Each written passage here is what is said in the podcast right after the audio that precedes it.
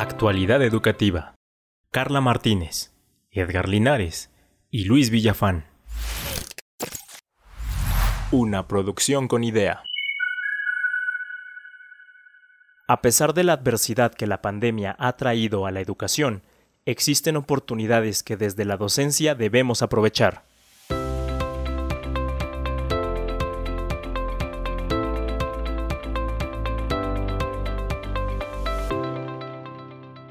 Oportunidades de transformación en la docencia. Hola, ¿qué tal, estimada audiencia? Les envío un cordial saludo. En la voz, Luis Villafán me acompañan de manera remota y ellos de manera presencial.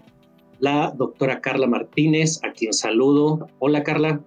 Hola, Luis, ¿cómo estás? Mucho gusto en saludarte.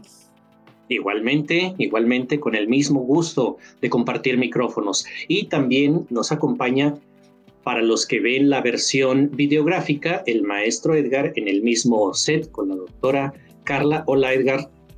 Hola, hola, hola a todos. Listos para empezar este episodio. Vamos a iniciar con este episodio número 9 de nuestra tercera temporada.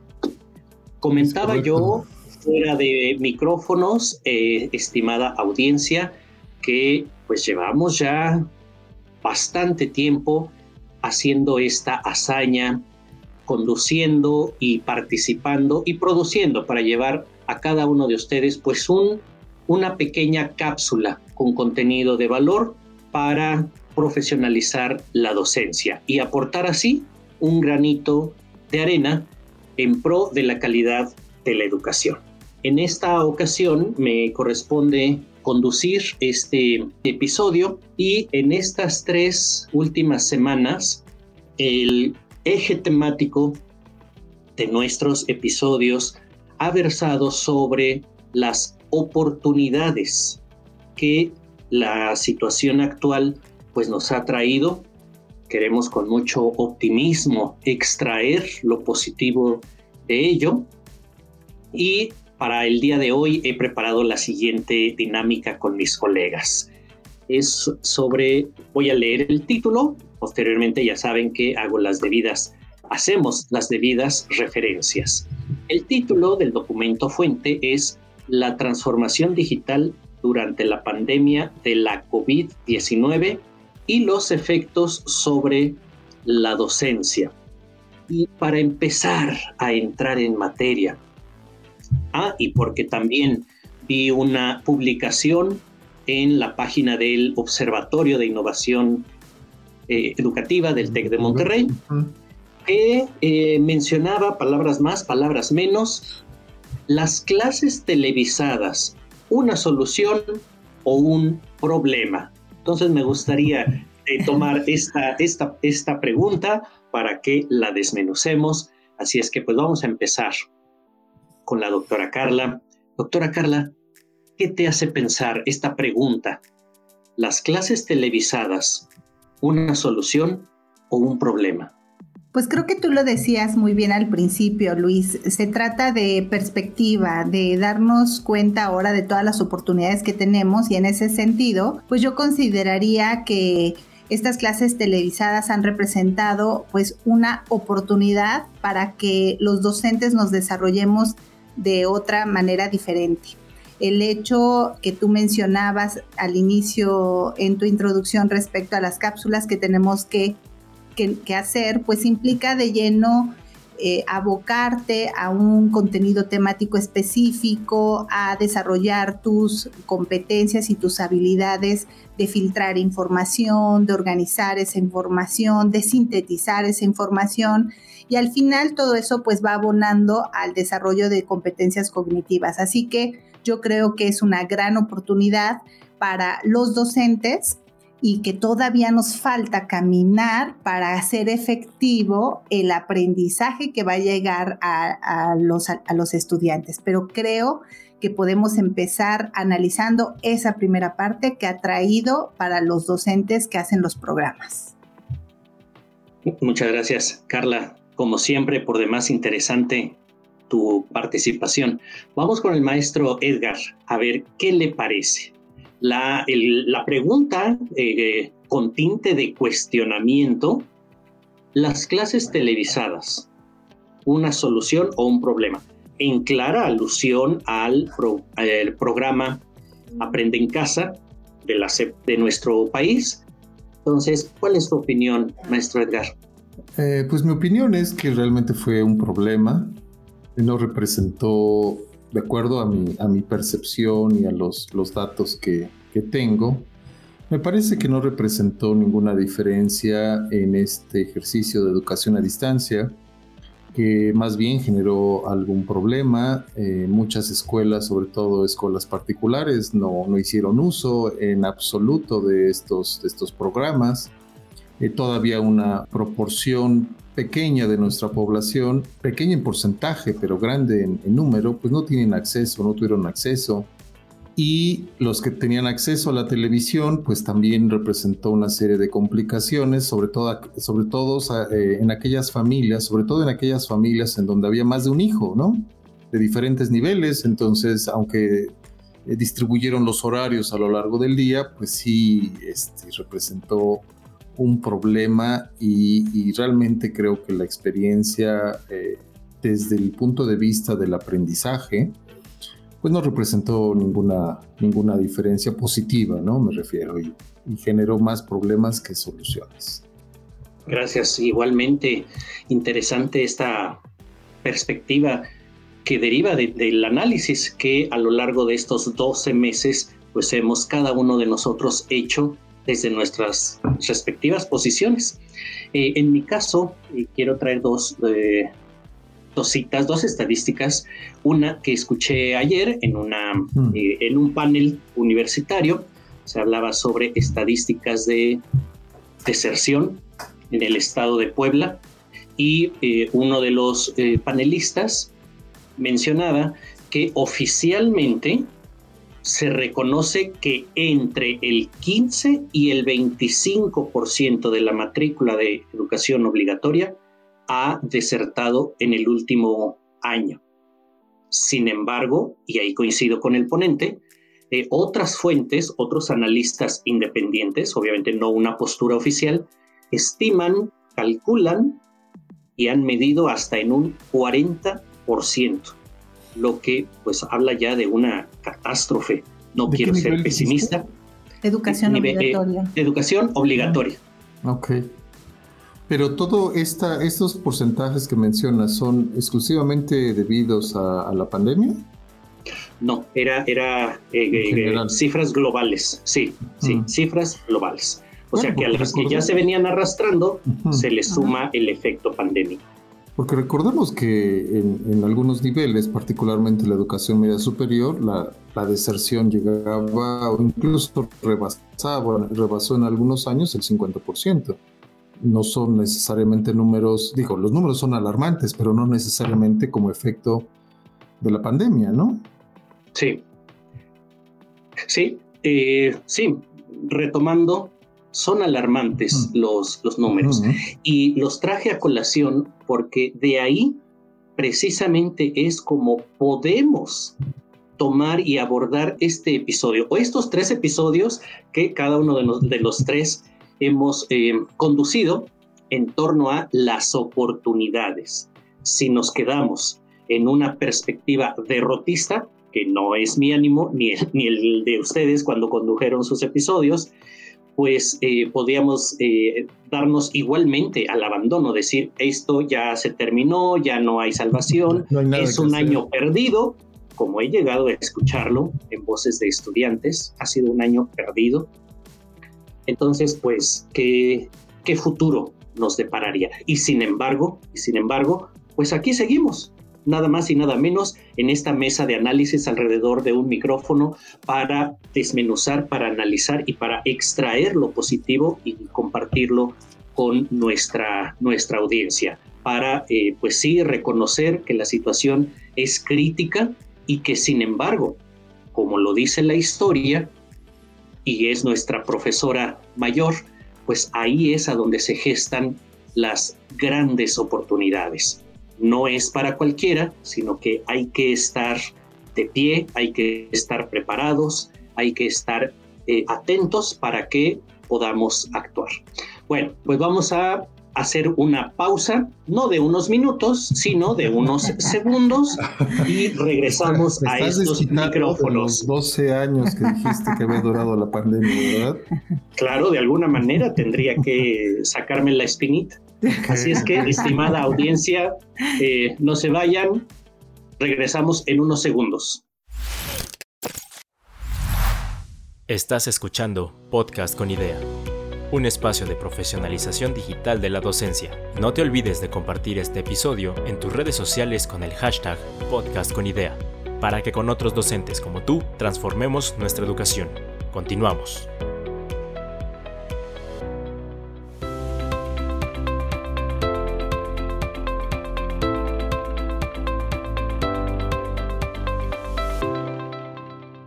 De acuerdo con la UNESCO, en enero de 2021, ha quedado demostrado que para lograr la continuidad pedagógica necesitamos echar mano de las soluciones tecnológicas que estén a nuestro alcance y al alcance de los estudiantes.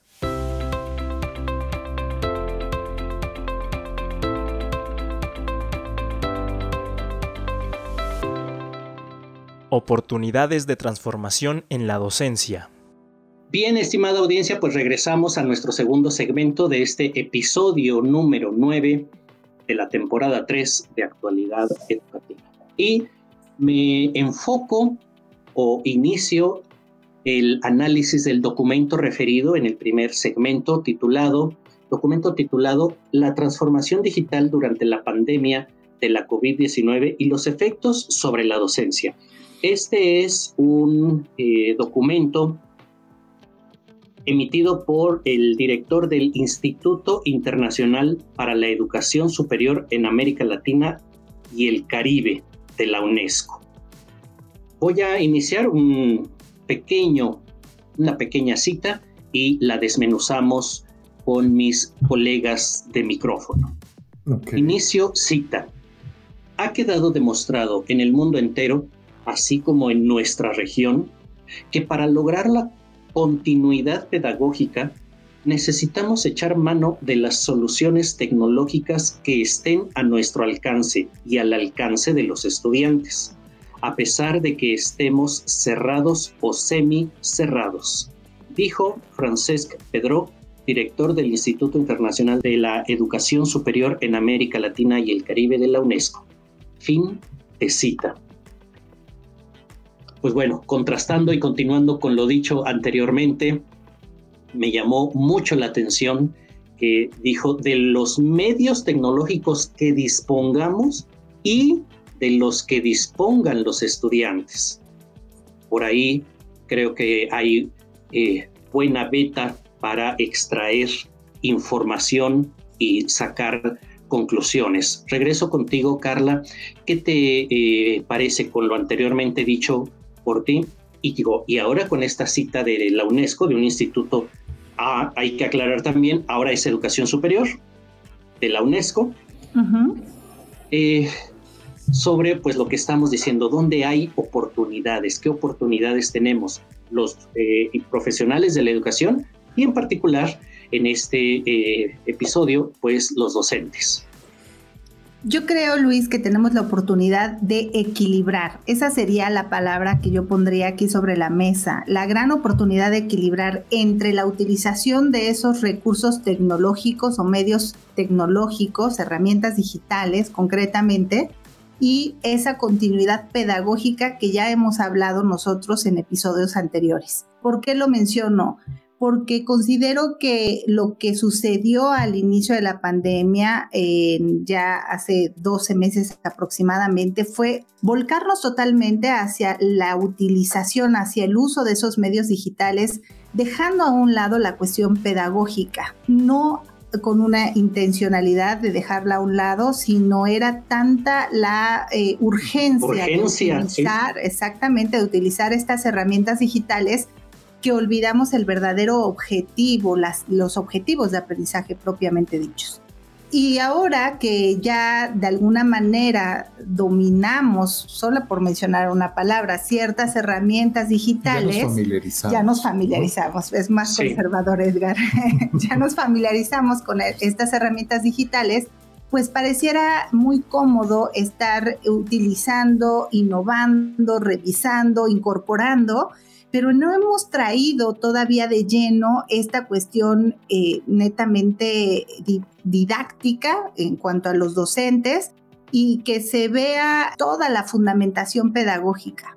Entonces, por eso hablo de un equilibrio si equilibramos esta otra parte de, decir, a ver, cuáles son las metas, los objetivos de aprendizaje y a través de qué medios voy a alcanzarlos, pues yo creo que vamos a ir avanzando de una mejor manera a como lo hemos venido haciendo estos últimos meses. Así que yo pongo aquí la palabra de equilibrar.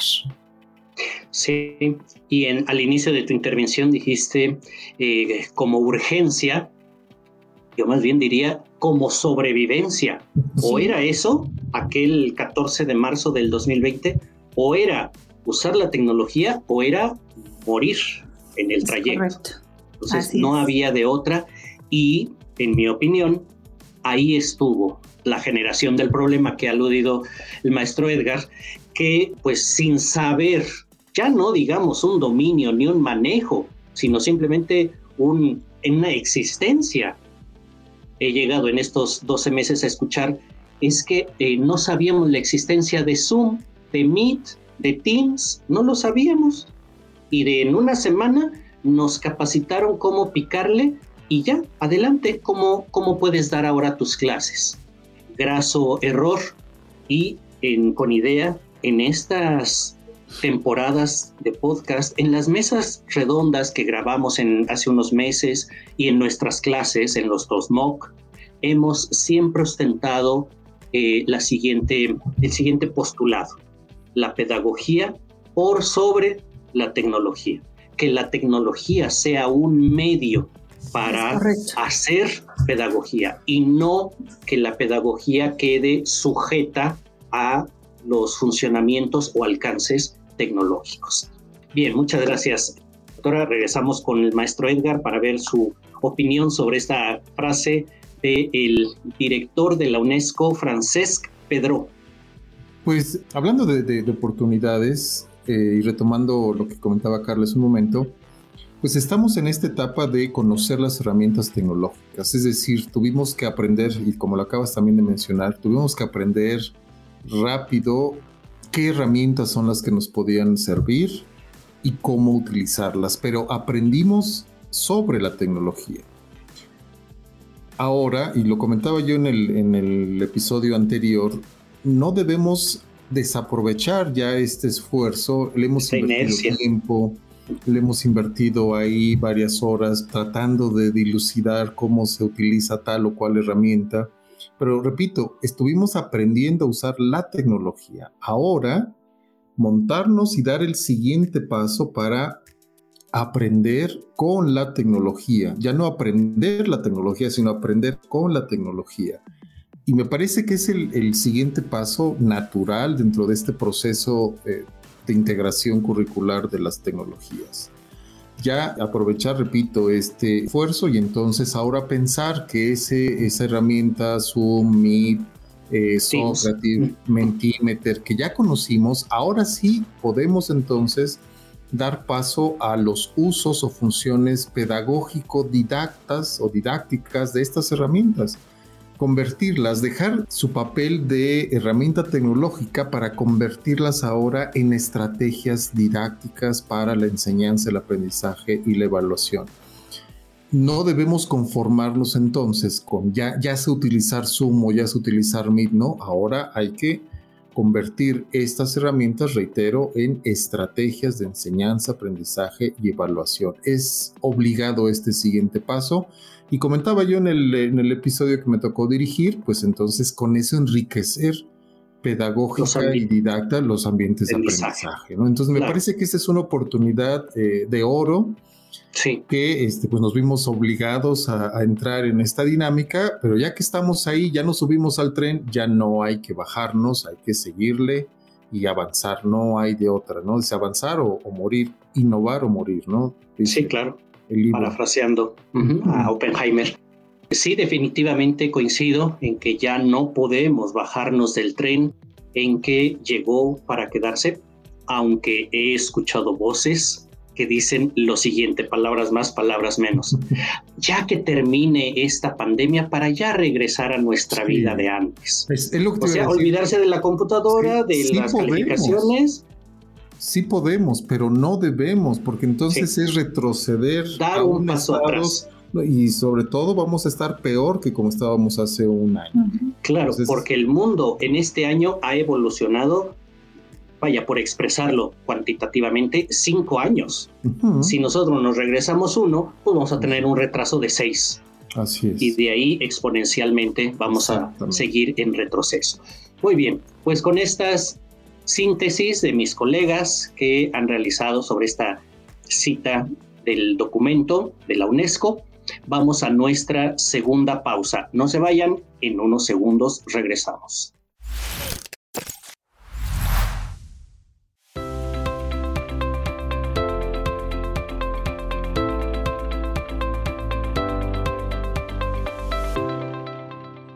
Las cuatro oportunidades de transformación en la docencia residen en 1. Desempeño docente. 2. Esquemas mixtos. 3. Cobertura a distancia. Y 4. Movilidad e internacionalización.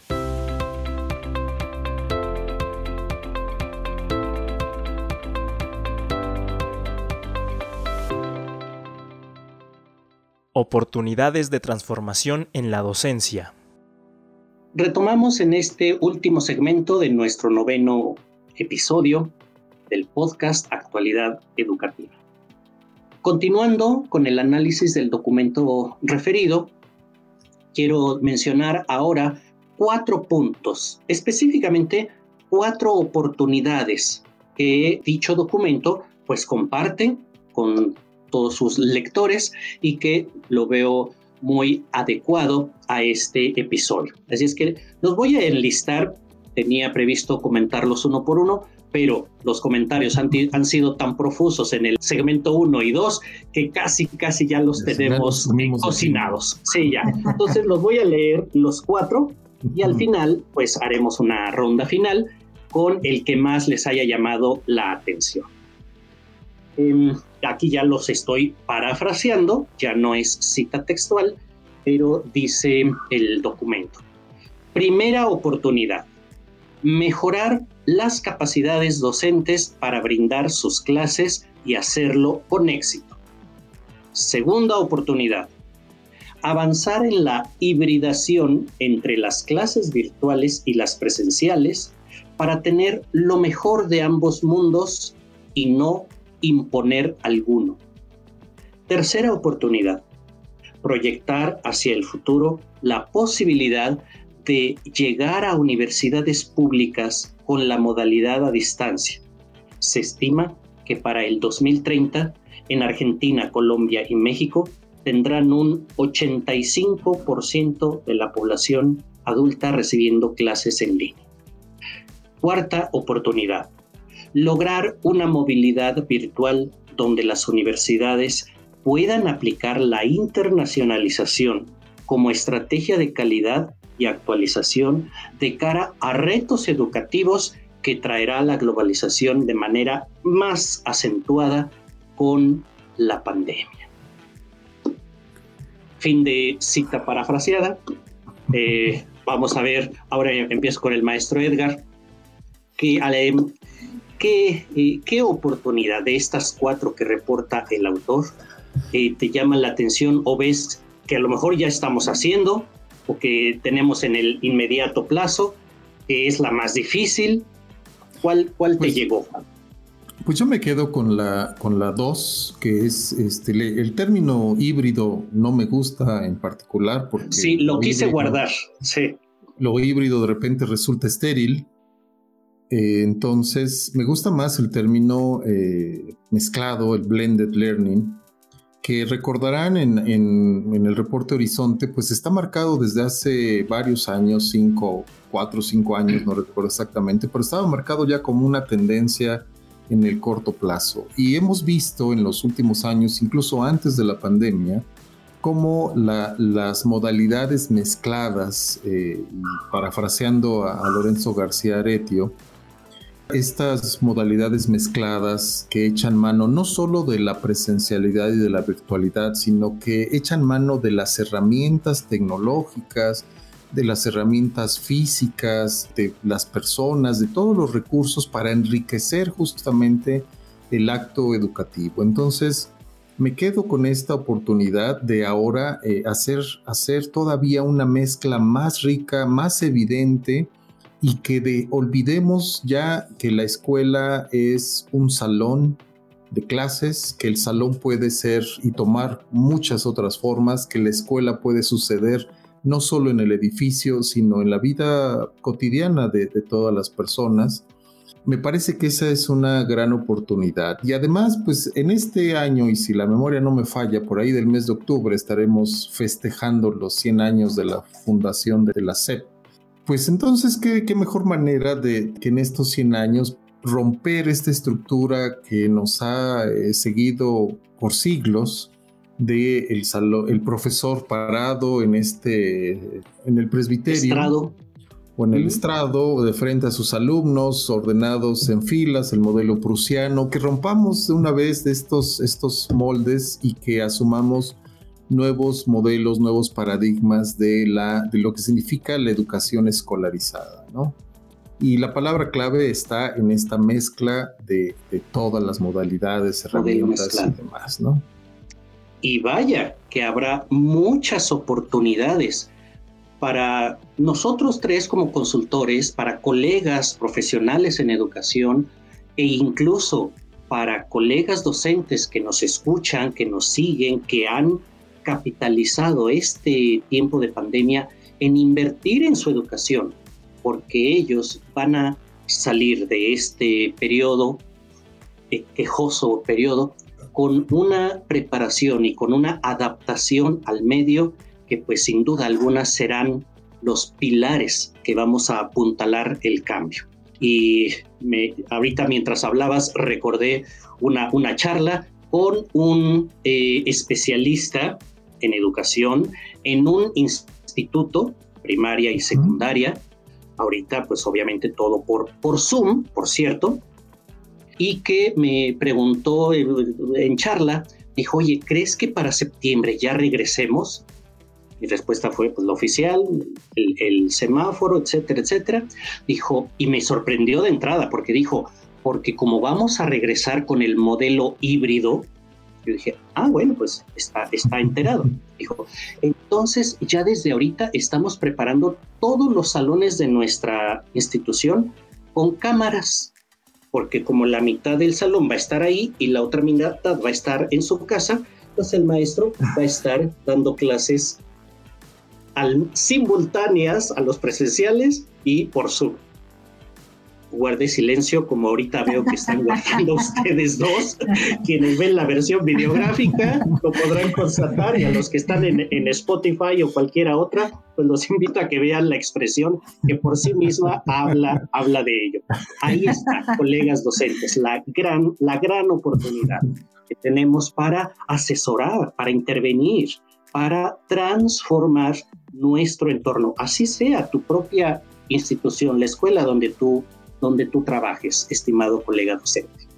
Bien, y pues ahora vamos con la doctora Carla a ver cuál de estas cuatro oportunidades que reporta este Instituto de Educación Superior de la UNESCO, pues le llamó la atención. Luis, pues a mí me llamó la atención las últimas dos, proyectar la posibilidad de que las universidades tengan una matrícula del 85% en cursos de educación a distancia. Eso me parece una gran oportunidad para la educación superior. Y me parece en estos momentos y con todo lo que platicaba Edgar, pues muy útil y lo más acertado que se pueda hacer en educación superior. Con todo esto que estamos viviendo, creo que de manera contundente se ha comprobado que cuando hay una buena planificación y un buen diseño de educación a distancia, pues se logran los objetivos de aprendizaje y qué mejor que hacerlo en un área disciplinar y someter específicamente estos contenidos eh, particulares de cada disciplina, pues a lo mejor sí en lo, en lo presencial, pero a mí me parece una gran oportunidad. Y antes de decir la última, pues me parece que estas cuatro oportunidades que acabas de decir, Luis, pues daban como para un programa cada uno, porque yo me quedo con muchas ganas de decir cosas respecto. Sí, bueno, a ver, sintetiza, sintetiza, porque ya las señas de que cortemos ya nos están diciendo. Bueno, pues eh, la última tiene que ver con la movilidad virtual, esta internalización. Internacionalización. Es, perdón, internal... internacionalización. Gracias.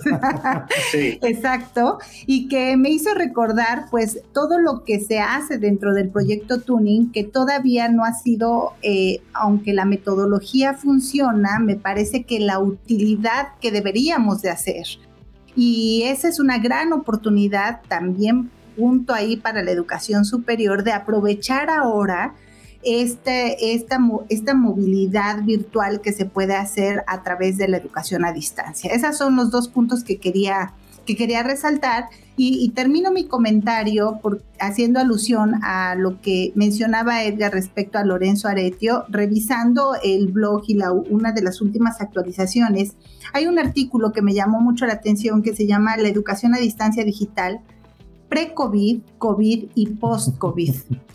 y hace toda una referencia a este análisis y a estas reflexiones que hoy traes a la mesa, Luis, respecto a estas confrontaciones que hay entre las buenas prácticas que se supone que se hacen en la educación presencial y las malas prácticas que ahora tenemos mucha evidencia de ello, que se hacen en educación virtual. Y decía él, ¿por qué no, por qué no hacerlo al revés? ¿Por qué no ahora eh, también enfrentamos o ponemos ahí en contraparte exactamente las malas prácticas que se hacen de manera presencial y las buenas prácticas que hemos rescatado. Y entonces ahí parte de toda una reflexión que vale la pena que revisemos o a ver si en otro programa tenemos la oportunidad de comentar este interesante artículo de García Aretio que nos habla de esas oportunidades que no debemos dejar escapar después de esta pandemia. Sí, muy bien, muy bien. Pues eh, yo me quedaba con la cuarta, pero ya que aludiste a la tercera, ahí voy a meter también mi cuchara. Y sí, por supuesto, ese 85% que estima UNESCO, pues es un, eh, un, porcentaje muy, muy alto y lleva inmersa esta gran oportunidad. Y cuanto momento he tenido oportunidad de mencionarlo en mis clases, en posgrados de educación, les digo a mis estudiantes, y ustedes van a ser agentes de transformación. Y eso lo decía desde pre-COVID, o cómo fue el término? Sí, pre-COVID. Pre-COVID. y eso lo decía yo pre-COVID. Long COVID, insisto, y lo, y lo seguiré eh, eh, diciendo. Ahí nuestros colegas, nuestra audiencia, tiene una oportunidad de oro. Y aquí pues también hay que sacar a pasear nuestro eh, esfuerzo, el compromiso que como con idea tenemos en la plataforma Educar en línea con toda esta colección suite, diría yo, de cursos que están orientados precisamente a ello, a transformar los, a los docentes actuales presenciales, con todo y sus vicios y virtudes, en agentes de transformación, en, estos agentes que son los que van a apuntalar. Y esto en nuestro país y en otros lugares en donde también nos escuchan. Y aquí viene eh, pues mi intervención. Yo me quedaba con la cuarta oportunidad, la movilidad virtual eh, para hacer la internacionalización. Antes la internacionalización era sinónimo de movilidad, ya sea enviar a los estudiantes al extranjero o recibir estudiantes del extranjero, y lo mismo con profesores. Ah, pues a un profesor lo mandamos a un programa de intercambio docente y viceversa. Pues ahora esta digitalidad nos brinda la oportunidad de relacionarnos, de nutrirnos y, ¿por qué no?, de compartir la experiencia que tenemos con otras universidades. ¿Por qué no? Específicamente en Sudamérica, en donde pues ya eh, empezamos con idea a tener nexos, a tener influencia y entonces ahí a nuestra audiencia que en este momento nos favorece con su escucha, pues decirles, estimado colega, continúa con tu preparación, porque las oportunidades en educación superior son y van a ser altísimas. Así es. Me quedo ahora con ese 85% que reporta UNESCO para educación superior versus 50% que lo tengo muy grabado en mi vida que reportaba el rector, el entonces rector de la UNAM, Juan Ramón de la Fuente, 50% estimaba para la UNAM que en el año 2020 eh, tendría este, funcionando. 50% en línea, 50% presencial. Y esto en tiempos de Juan Ramón de la Fuente, 2003. Pre-COVID, por cierto. Pre muy, muy. Pero muy. Very, very. 2003. Very, very beginning. Sí, sí. Bueno, pues, eh, estimados eh, colegas, Carla, Edgar, muchas gracias por acompañarme en este, en este episodio. Tan grato como siempre. Los minutos se nos van como agua entre los dedos, abiertos. Y a nuestra audiencia que nos favorece con su atención, con sus comentarios que nos hacen llegar de manera personal o de manera digital, pues les invitamos a que sigan haciendo partícipe eh, este, este podcast, que lo sigan difundiendo. ¿De qué manera, Carla? Con el hashtag podcast con idea. Eso es. Hasta luego, estimados colegas. Agradezco a mis colegas, la doctora Carla Martínez, el maestro Edgar Linares y a cada uno de ustedes que nos han favorecido con su presencia y asistencia virtual. Hasta el próximo episodio. Gracias. Hasta luego, hasta luego. Adiós. Actualidad educativa. Carla Martínez, Edgar Linares y Luis Villafán. Una producción con idea.